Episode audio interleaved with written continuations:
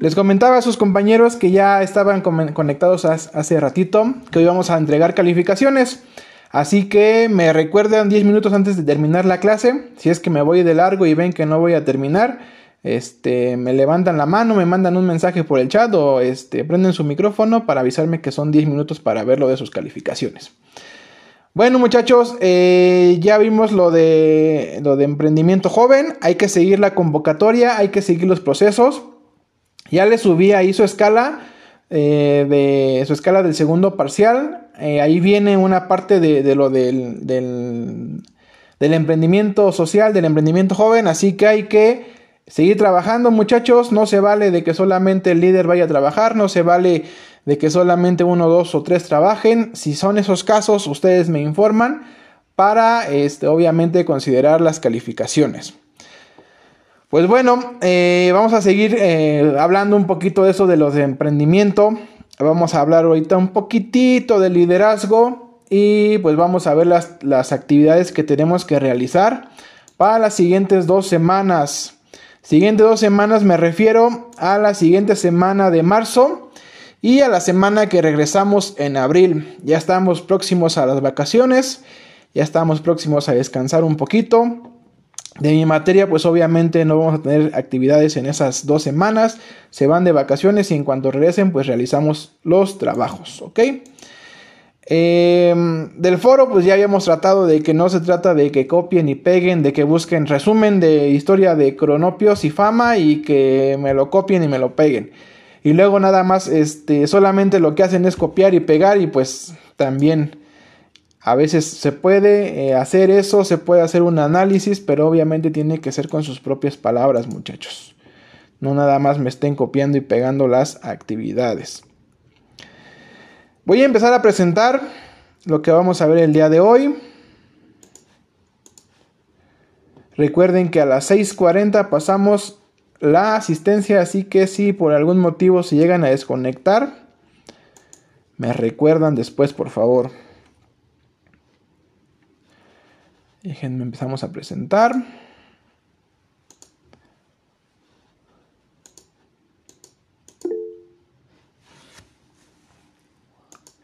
No alcancé a leer, permítame un segundito.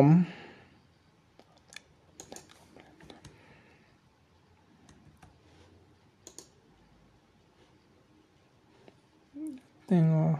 Ok, Brian. Ahorita lo consideramos si es que no lo veo en la asistencia. Bueno muchachos, seguimos hablando de emprendimiento, que pues es la, materia que, que, tenemos nosotros aquí, que vamos a checar. Vamos a hablar un poquito de liderazgo, ya les había dicho. Eh, ahorita vamos a ver parte de los emprendedores que han cambiado el mundo, parte de los emprendedores actuales eh, considerados por alguna revista que han cambiado el mundo y cómo ha sido el emprendimiento a, través de los años. Si bien ya este, revisamos un texto, revisamos eh, una línea de tiempo, ahorita vamos a tratar un poquito más, pero por etapas, por cómo fue cambiando el emprendimiento, qué factores fueron interviniendo, ¿ok? Comenzamos. primero, con una participación en el chat, yo les pregunto qué es liderazgo. ¿Ustedes qué consideran que es liderazgo? ¿Cómo ven que ha sido el liderazgo? Eh, algunas personas que ustedes crean que son líderes, ahí me las pueden ir anotando en el chat y las vamos checando. Eh, adelante Jennifer. Bueno, para mi, mi punto de vista y por lo que yo sé, el liderazgo es como una persona que dirige a otro grupo de personas para llevar algo a cabo. Por ejemplo, del trabajo de emprendimiento que nos dejó últimamente, eh, supone que tuvimos que elegir un líder, quien va a ser quien nos dirija y organice qué parte del trabajo vamos a hacer cada uno. Entonces, básicamente, el líder es el que organiza, pero no significa que haga todo. Es correcto, es correcto. Ustedes ya eligieron un líder. Ese líder, como les comento, no va a trabajar solito. Tú les, ustedes les tienen que seguir ayudando a todo lo que vaya a realizar. Y pues va a ser eh, precisamente la parte que coordina y administra a las personas. Ángel levantó la mano. Sí, maestro. Eh, bueno, para mí el liderazgo pues es de que una cosa que una persona tenemos que podemos influir, organizar y llevar a cabo acciones para lograr fines y objetivos que pueden involucrar a personas y grupos este, muchos valores. Ok, ya está un poquito más tecnificada la definición, pero sí. En resumidas cuentas, un líder es una persona que va a guiar, va a guiar, no tanto va a esforzar a las personas, no tanto va a obligar, sino va a guiar el, comportamiento, va a guiar las actividades para lograr un fin determinado. Muchos han eh, hablado sobre liderazgo y sobre ser un líder, sobre ser un jefe. Vamos a tratarlos un poquito más adelante. Ok. Cambios mundiales. Los emprendedores han sido quienes han cambiado el mundo y lo han transformado en lo que conocemos ahora. Gracias a su ingenio, creatividad, innovación y apuesta por el riesgo, los emprendedores nos han hecho la vida más fácil. Pero cómo eran, pero cómo eran los emprendedores en otras épocas y cómo era su entorno, vamos a ver una infografía y del lado izquierdo tenemos algunas empresas actuales que pues nos han cambiado mucho la forma en la que vivimos actualmente. Y eh, empresas y emprendimientos. Tenemos a Google, tenemos a Snapchat, tenemos a Starbucks, tenemos a Facebook, Instagram, Open English, Uber, Samsung, Nintendo, Coca-Cola.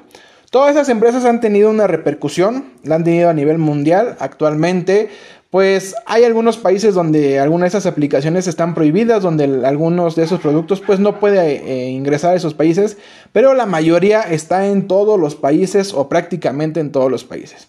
Ahora la vida pues sería muy diferente, sería como a mí me tocó en aquellos tiempos, pues sin Google, por ejemplo, a mí me tocaron los albores de la enciclopedia en carta, eran tres, cuatro discos que tenías que ir metiendo conforme a las letras y conforme a lo que buscaras. Te decía, me inserta tal disco. Y anteriormente, en mi preparación inicial, básica, secundaria eh, y primaria, pues teníamos las enciclopedias. Hoy en día, yo quiero encontrar una definición y más rápido agarro mi celular, agarro la computadora, me sale la definición. Hoy en día quiero leer cierto libro que es interesante o que tengo que leer por cuestiones de la escuela, pues le pongo simplemente aquí en el buscador nombre del libro PDF, nombre del libro descargable o nombre del libro este para comprar. Ha cambiado mucho, ha cambiado para bien. Algunas cosas, algunos detallitos han estado para mal, pero bueno, son algo que tiene que venir con la globalización y que también poco a poco podemos ir cambiando y ha ido cambiando igual. Vamos a ver a los emprendedores las condiciones que tenían los emprendedores y cómo eran de acuerdo a sus épocas. Aquí este, viene el emprendedor o en la época renacentista. El 25% de la población se dedicaba fuera de la agricultura, el 75% estaba inmerso en la agricultura y en la ganadería y en la pesca y todo lo que se, se refiere al aprovechamiento de los recursos naturales. Empezaron a ver eh, mercaderes, empezaron a ver artesanos, craftsmen, hoy es el día del artesano también, y comenzaron a ver otro tipo de trabajos, pero mayormente eran los mercaderes y eran los artesanos. Los artesanos, eh, para ser considerados artesanos, tenían que pasar como aprendices cerca de 7 años o arriba de 7 años. Durante esos 7 años las personas tenían que estar en el oficio, tenían que estar aprendiendo y aprendiendo, obviamente con los maestros artesanos. Eh, se hicieron gremios para ganar eh, mayor, eh, mayor economía, para ganar mayor dinero y también para incrementar su poder, su poder este, social, su poder dentro de la, dentro de las, los, los, lo cívico, dentro de lo social. Los, los mercados empezaron a desarrollarse en foco, empezaron a tener un foco central y eh, eh, creció el comercio, se incrementó la demanda de los nuevos productos y empezaron la expansión de los países hacia otros países, hacia otros continentes, hacia otros sitios. Ahí ustedes van a ir checando y van a ir incrementando su habilidad para esto del inglés. En la época colonial o en la expansión colonial, eh, los, se empezaron a construir más embarcaciones para incrementar el comercio internacional. Comenzaron compañías globales como The Dutch East Indian Company, que era una empresa que se dedicaba a transportar bienes, tenía cerca de, bueno, un poquito más de 4.000 embarcaciones, transportaba más de 2.5 millones de toneladas de bienes. La mercadería o el comercio empezó a expandirse, empezaron a poner negocios en las rutas con mayor tránsito. Estos negocios proveían de mercancía a los, este, a los miembros de las embarcaciones. Los eh, granjeros americanos y dueños de plantaciones empezaron a capitalizarse, empezaron a vender sus productos para generar dinero, caso del tabaco y caso del azúcar de caña. De aquí de, de América empezaron a surgir esos productos y fueron los primeros comercios que se empezaron a dar aquí en el continente. Viene la etapa de la revolución industrial. En la revolución industrial sabemos que se empezó a generar más esto aparte de la mecanización, de esa parte de la ciencia, empezaron a aplicarlos a los comercios y a los emprendedores. Em, eh, obviamente buscaban esos, esos inventos o esas innovaciones para generar una manufactura automatizada. Eso era o proporcionaba que se incrementara la productividad. La manufactura eh, se incrementó en una gran escala y se redujeron costos. En esta época también aparecieron los sistemas de crédito, empezaron a aparecer instituciones que prestaban dinero para que tú pudieras adquirir alguna maquinaria, para que tú pudieras incrementar tu negocio, para que pudieras comprar cierto material que requería la etapa industrial.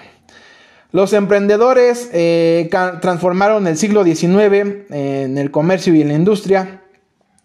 Producían tecnología, obviamente, si la empresa se estaba tecnificando, Tenía que haber empresas que hicieran esta tecnología apropiada para esas empresas.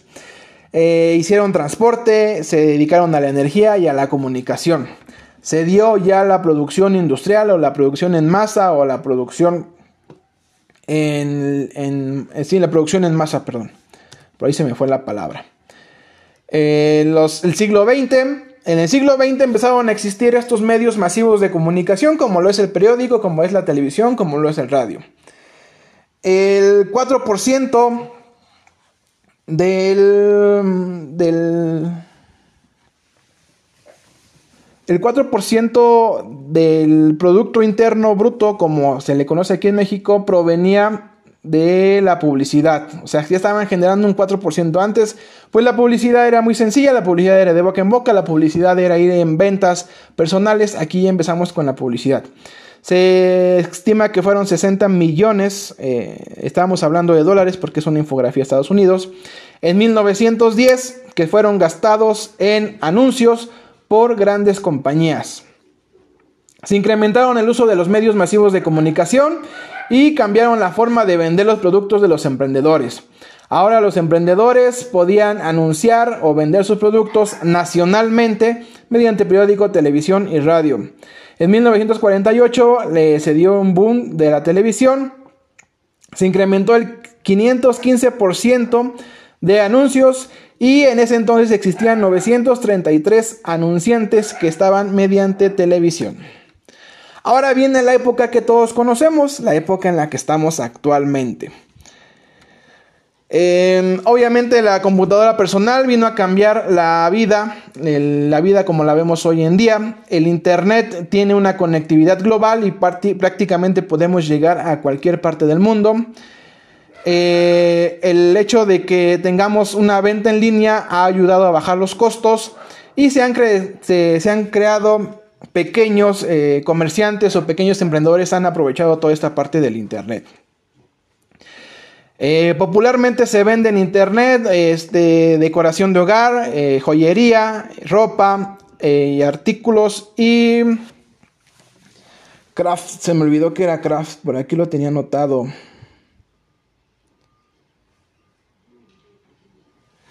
Es, es, como artesanías, me parece. También, también yo tengo que incrementar un poquito más mi inglés, No, no crean que solamente ustedes.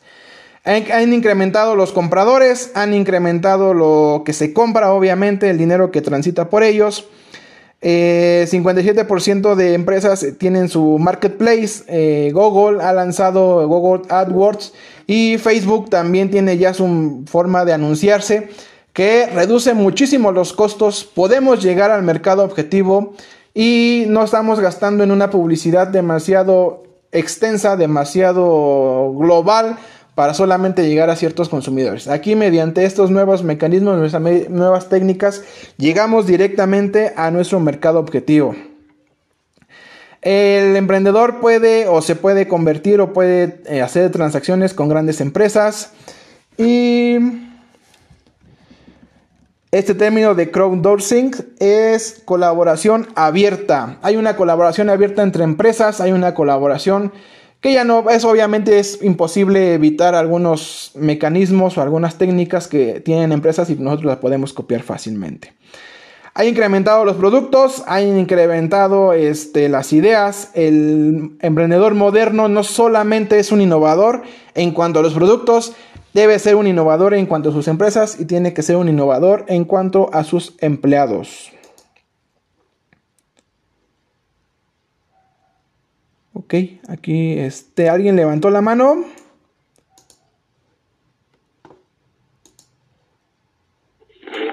Fue por accidente.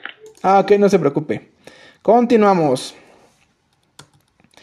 Y nos viene un emprendedor del futuro. Un emprendedor del futuro, este, primero obviamente tiene que tener la idea de un producto o servicio que tiene que ser innovador. Después tiene que generar un concepto tiene que determinar si su idea es viable o no es viable. Esto mediante algunos procesos, mediante algunos documentos, mediante algunos planes que vamos a ustedes a ver y yo más adelante en las siguientes materias. Tienen que, que construir una seguridad, una seguridad principalmente financiera, pero también tienen que construir una seguridad en cuanto a marketing, en cuanto a investigación y todos esos factores que tienen que ver con la empresa. Tienen que crecer tienen que ser como las plantas. No solamente basta con regar una planta una vez, va a crecer y ya creció y pues ya, ¿no? Ya dio frutos y ahí se va a mantener, no. Sabemos que en los emprendimientos, sabemos que en los negocios tenemos que ir poco a poco, tenemos que estar regando, regando, regando, regando, regando. Generamos una planta, seguimos regándola, si podemos generar nueva semilla y otra planta, estamos regando ahora dos plantas. Y también tenemos mecanismos de salida. Tenemos mecanismo de salida, todas las empresas tienen una forma de salida, ya sea una venta de una empresa familiar o lo que ustedes quieran. También hay que ver cuándo poder retirarnos de las empresas. Hasta ahí el tema de los emprendedores eh, y de sus épocas anteriores. Ya vemos qué es lo que están requiriendo para estas nuevas épocas. Nos vamos a ir con los emprendedores actuales que han cambiado el mundo. Vamos a ver unas pequeñas biografías y cómo cómo estos emprendedores han repercutido en el mundo como lo conocemos actualmente. Bueno, iniciamos con el primer emprendedor y creo que es el emprendedor eh, de moda, el emprendedor de esta época que es Steve Jobs. Como no podía ser de otra manera, en primer lugar tenemos que hablar de Steve Jobs, el creador de Apple, considerado como uno de los hombres más visionarios, visionarios perdón, inspiradores y brillantes, a pesar de su complicada personalidad. Ok. Aquí estamos hablando de Steve Jobs, una persona que con su emprendimiento, con sus nuevas visiones, ha cambiado mucho la manera de ver, la manera de estar en este mundo con la empresa de Apple. Tiene artículos, sí, tiene artículos que son de, pues de alto, alto, este, alto estatus. Eh, un producto Apple es considerado como alguien que tiene un producto Apple, perdón, es considerado como una persona de alto estatus. Es una forma de ver este, el mundo. Y pues bueno, es respetable, este, considerando igual aquí su complicada personalidad. Tenemos a Bill Gates. Para la revista Fortune, que es eh, donde saqué este ranking, el segundo emprendedor más importante de toda la historia es Bill Gates un hombre con mucho olfato que fue capaz de simplificar el mundo de los ordenadores haciéndolos accesibles para todo el mundo. Tenemos a Fred Smith. Puede que no lo conozcas, pero Fred Smith es el fundador de una de las empresas de logística más importantes del planeta, FedEx. Por eso Fortune lo sitúa en la tercera posición. Su experiencia como militar fue clave para desarrollar su idea. Su experiencia como militar. Aquí estamos viendo a una persona que no solamente dijo yo voy a hacer un emprendimiento, eh, voy a estudiar a lo mejor de qué se dedica el emprendimiento, sino que en base a lo que sus conocimientos que tenía, a sus bases de sus conocimientos logísticos, la palabra logística proviene de, de este, una palabra que se utilizaba principalmente en el ejército. Entonces él en base a esos conocimientos pudo crear una empresa logística, aplicó esos conocimientos que tenía en el ejército y los modificó y los transformó y los cambió hacia otra empresa. Es lo que yo les mencionaba y es la parte que estábamos viendo de los gustos. Ah, hablando un poquito de eso. El hecho de los gustos, el hecho de los intereses, de sus habilidades, pues obviamente no tiene una calificación, digamos, si tienen que tener estos, estos, estos características para estar bien. Ustedes pueden tener cualquier característica siempre y cuando sea real, siempre y cuando sea de ustedes. Yo no les puedo decir está mal, este, o había personas que me decían es que yo no tengo ninguna habilidad. Oiga, y no le interesa desarrollar una habilidad. No, no me interesa. Yo no quiero tener habilidad. Ah, bueno, se respeta y es la personalidad de cada quien. También en los textos me ponían, yo no quiero ser emprendedor, yo quiero tener un trabajo y quiero tener algo estable y no me gusta ser emprendedor porque yo toda mi familia ha sido este, empleado. Y cuando le pregunto o cuando leo, es que yo voy a estudiar para ser doctor, yo voy a estudiar diseño gráfico, yo voy a estudiar para ser psicólogo.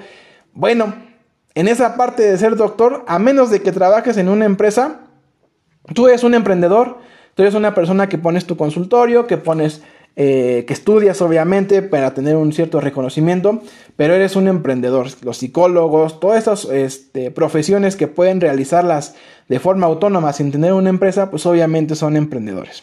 Ahí el breve acotamiento de las actividades. Jeff Bezos. En cuarta posición encontramos a Jeff Bezos, conocido por ser el fundador de Amazon, sin duda una pieza clave en el desarrollo de la venta online. Hizo bien en desoír el consejo de su jefe que le recomendó no embarcarse en este proyecto que tenía en mente. Todos conocen Amazon, a lo mejor solamente de pues de conocimiento, a lo mejor no, no han comprado o no han pedido o no han vendido nada en Amazon. Posiblemente en México tenemos un poquito más de arraigo con Mercado Libre, ya que pues es una plataforma pues eh, latina, viene de Argentina, eh, tiene pues el idioma al principio en Amazon era un poquito complicado. Ahorita ya tenemos Amazon eh, en español, ya tenemos Amazon México y es un poquito más fácil. Pero ahí este, ustedes me dirán cuál es la que ocupan más, si ocupan más Amazon, ustedes o sus papás o sus hermanos, cuál ocupan más Amazon o Mercado Libre. Larry Page y Sergey Brin. En el quinto puesto de la lista encontramos a Larry Page y Sergey Brin, los creadores de los, del buscador que ha cambiado Internet. Nos referimos a Google, que hoy en día desarrolla múltiples productos. Hoy en día Google es una super plataforma que tiene demasiados productos, que en este caso ahorita estamos ocupando uno de ellos, que es el Meet, estamos ocupando otro, que es Classroom, estamos ocupando si abrimos el navegador de Google, ah, estamos ocupando el correo electrónico. Ahorita está muy posicionado y tenemos muchas, muchas alternativas y muchas aplicaciones con Google. Eh, han desarrollado algunas otras aplicaciones, como el caso del programita con el que les paso asistencia. Pero pues ahorita prácticamente con esta migración a la era digital, pues Google ha sido una plataforma y una empresa que ocupamos casi a diario. Howard Schultz. No podía faltar en esa lista Howard Schultz, Schultz, perdón, que en 1987 compró la compañía de Starbucks, donde ya había trabajado como director de marketing, para convertirla en, la que hoy, en lo que hoy conocemos, en lo que conocemos hoy en día, perdón. Aquí vimos un caso de emprendimiento que nuevamente a lo mejor él no sabía hacer café, él no tenía conocimientos de gastronomía, pero vio la oportunidad de comprar la empresa en su momento y la compró y la expandió y la convirtió en lo que hoy conocemos como Starbucks. Muchas veces eh, conseguimos trabajo a lo mejor que no tiene nada que ver con nuestra carrera, que no tiene nada que ver con lo que queremos seguir estudiando, pero hay que conocer y hay que eh, estar identificando los elementos de cada una de esas empresas, cada uno de esos trabajos, para posteriormente, posiblemente, si tenemos la necesidad, si nos gusta la empresa, poder emprender en esos negocios. Mark Zuckerberg. Por supuesto, la revista no se ha olvidado de Mark Zuckerberg, el joven creador de Facebook, una empresa que ha cambiado nuestra manera de socializar, de hacer negocios y en definitiva de vivir. ¿Cuántos no anteriormente, pues para vender un producto, para comprar un producto, buscábamos en el periódico en la sección de anuncios clasificados? Después surgieron páginas como Segunda Mano, como Olks, como Viva Anuncios, que ya en internet podías estarlos buscando. Pues bueno, ahora tú puedes estar socializando, puedes estar compartiendo estados, puedes estar viendo algún video que está en Facebook y a la vez puedes estar buscando algún producto. Ya con Marketplace ya tenemos esta, esta ventaja y creo que mucha gente le ha, ha entendido un poquito mejor. Por ahí díganme si se me fue la conexión, si sigo conectado porque me marcó que no.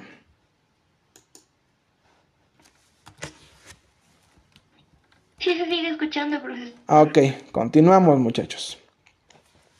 John McKay. Es posible que no lo conozcas, pero es el fundador de Whole Foods, una cadena de supermercados de comida orgánica que tiene tres principios claros. Vender productos naturales y orgánicos de máxima calidad, satisfacer a los clientes y promover el cuidado del medio ambiente. Aquí ya estamos viendo un poquito del emprendimiento social es una empresa que está comprometida con el medio ambiente, está comprometida con los seres humanos, está comprometida con su nutrición. Herb Kelleher. El noveno puesto de la lista es para Herb Kelleher, el fundador de Southwest Airlines, considerada como la aerolínea más grande de Estados Unidos. Ma Narayana Murthy. En décima posición encontramos a Narayana Murthy, uno de los seis cofundadores de Infosys, una de las mayores empresas en la India. Por ahí estamos viendo que ya la India está destacando en esa parte del emprendimiento, está destacando en la parte de innovación tecnológica y está destacando igual en este caso del coronavirus con una empresa que está generando igual vacunas. Sam Walton, ¿qué es un cofundador? Muy buena pregunta, Noel. Un cofundador es una persona que junto a otra persona fundan una empresa. No solamente es un solo dueño, sino que tiene varios dueños y tiene varios fundadores. En este caso, si en el emprendimiento social ustedes van a hacer una empresa, los seis personas que están trabajando, como son los que inician, como son los que van a poner el capital inicial, como son los que están aplicando el conocimiento, van a ser cofundadores o codueños también, así se le llama.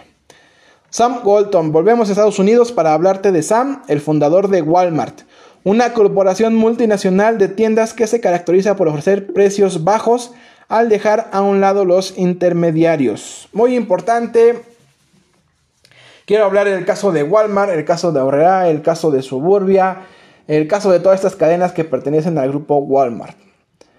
Nunca han pensado por qué Walmart puede dar precios mucho más bajos o por qué Sams puede dar precios mucho más bajos.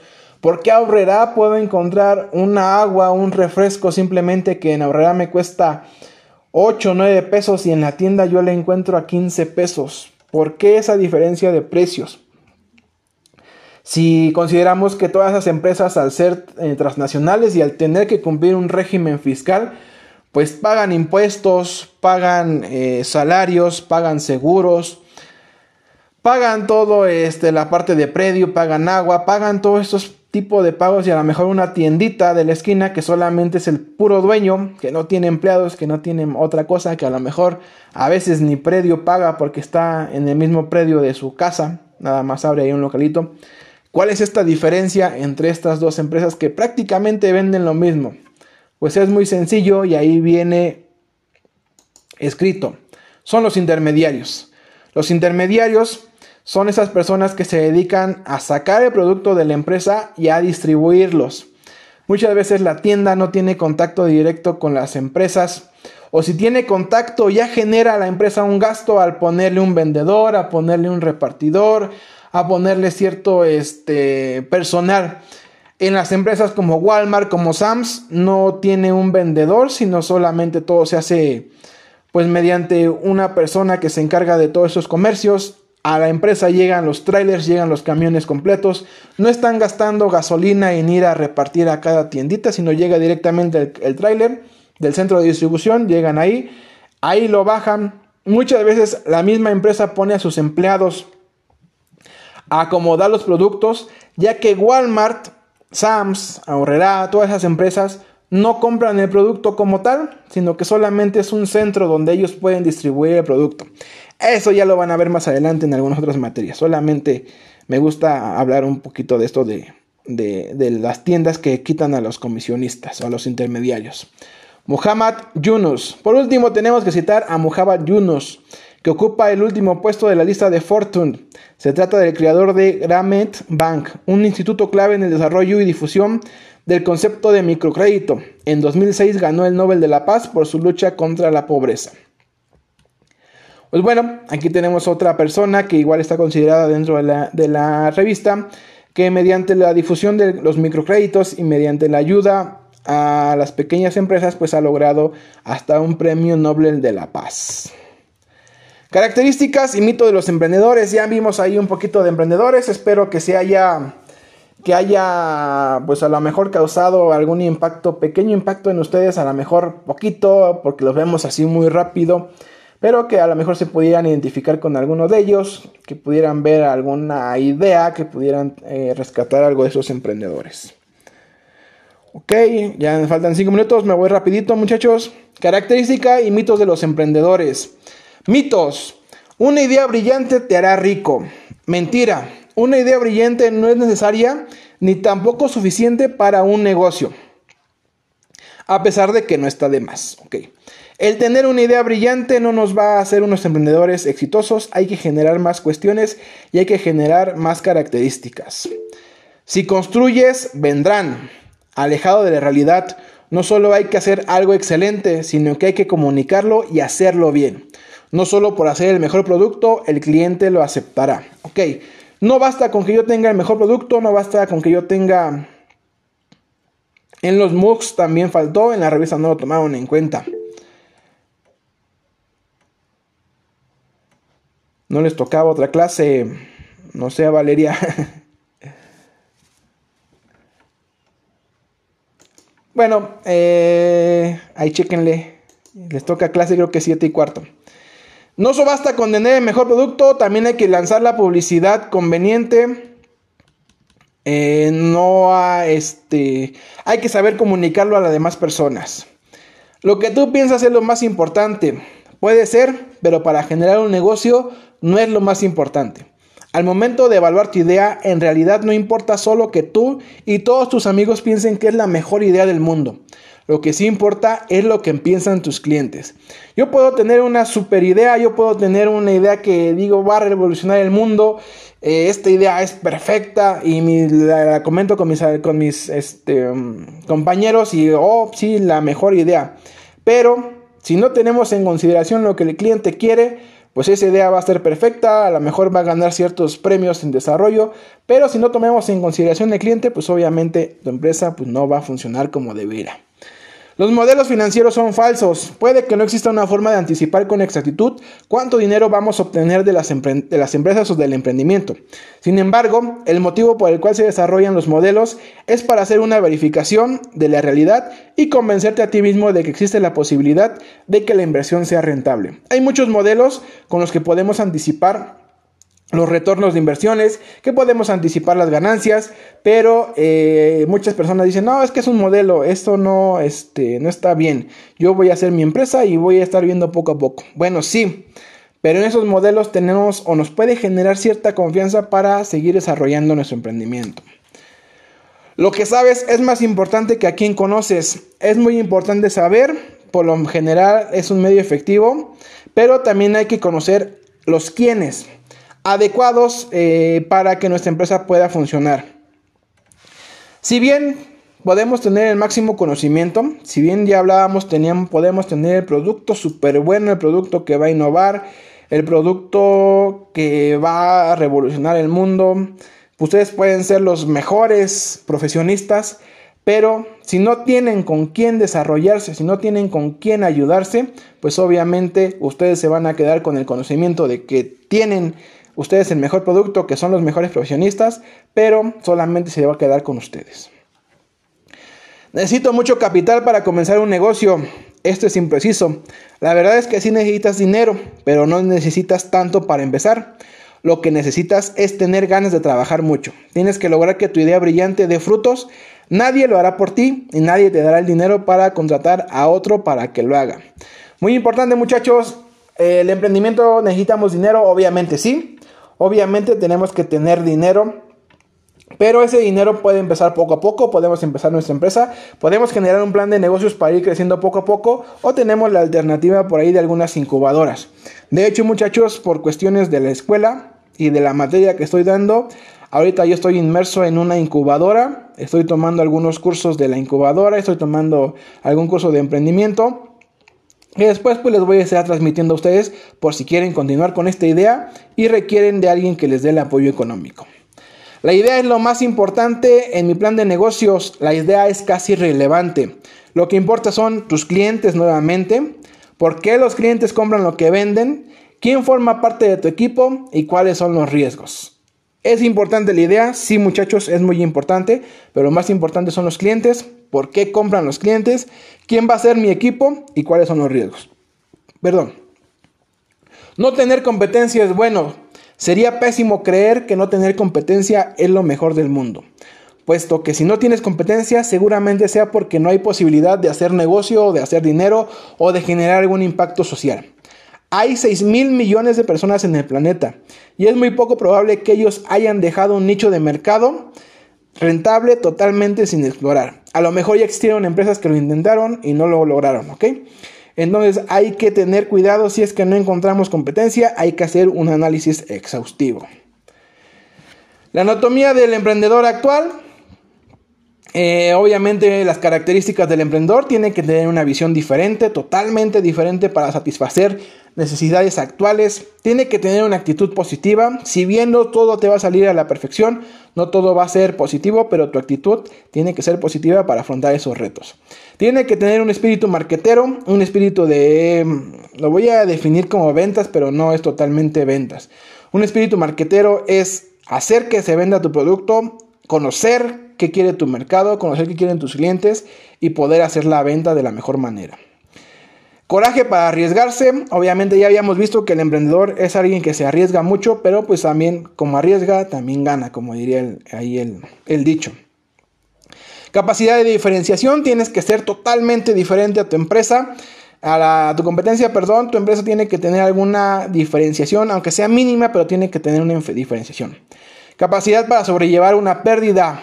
Muchachos, ya les habíamos dicho, ya les había dicho, perdón, en emprendimiento vamos a tener pérdidas. En emprendimiento, por más que tengamos los conocimientos, tenemos cierto factor de amenaza, tenemos cierto factor eh, de peligro que podamos perder algún tipo de inversión. Caso en, eh, ahorita con la contingencia.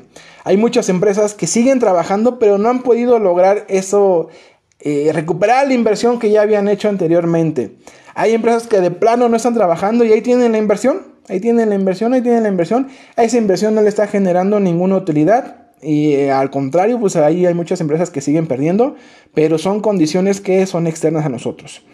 Tenemos que tener más de 2.000 contactos en redes sociales, la parte que hablábamos de tener conocidos y conocer a las personas. Tenemos que ponerle corazón y pasión. Esto no solamente es al emprendimiento, es a todo lo que hagan. Tenemos que tener creatividad y generar cierta estrategia. La estrategia viene en los planes y tenemos que generar pensamientos innovadores. Casi terminamos.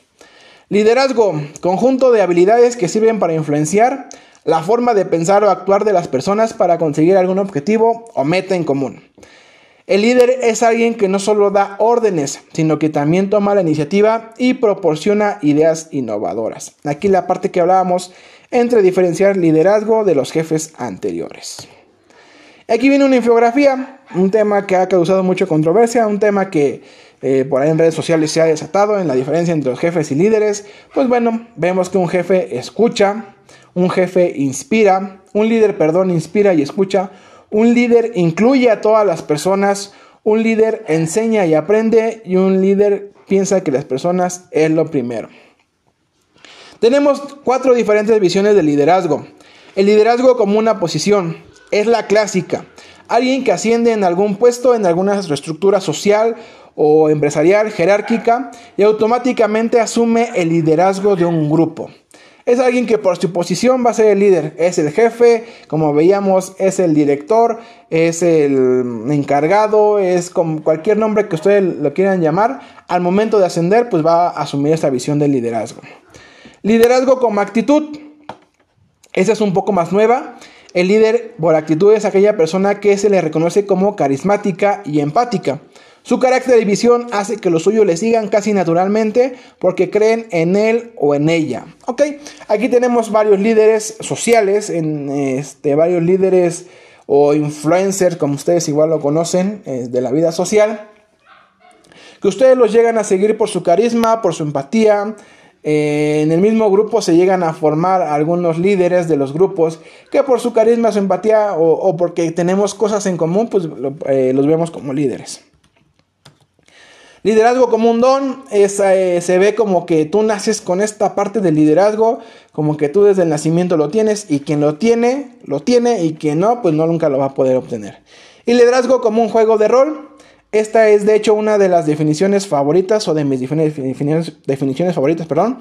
Es la postura en la que el líder... Disculpe por molestar. 10 minutos, perfecto. 5. Voy a terminar la clase aquí, ustedes revisan las, las... Bueno, ya aquí prácticamente terminábamos. Les voy a dar sus calificaciones.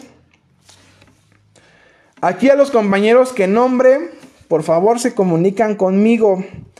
¿Qué pasa con esos compañeros que voy a nombrar? Pues obviamente no tenemos una calificación aprobatoria y tenemos que ver cómo le vamos a poder hacer.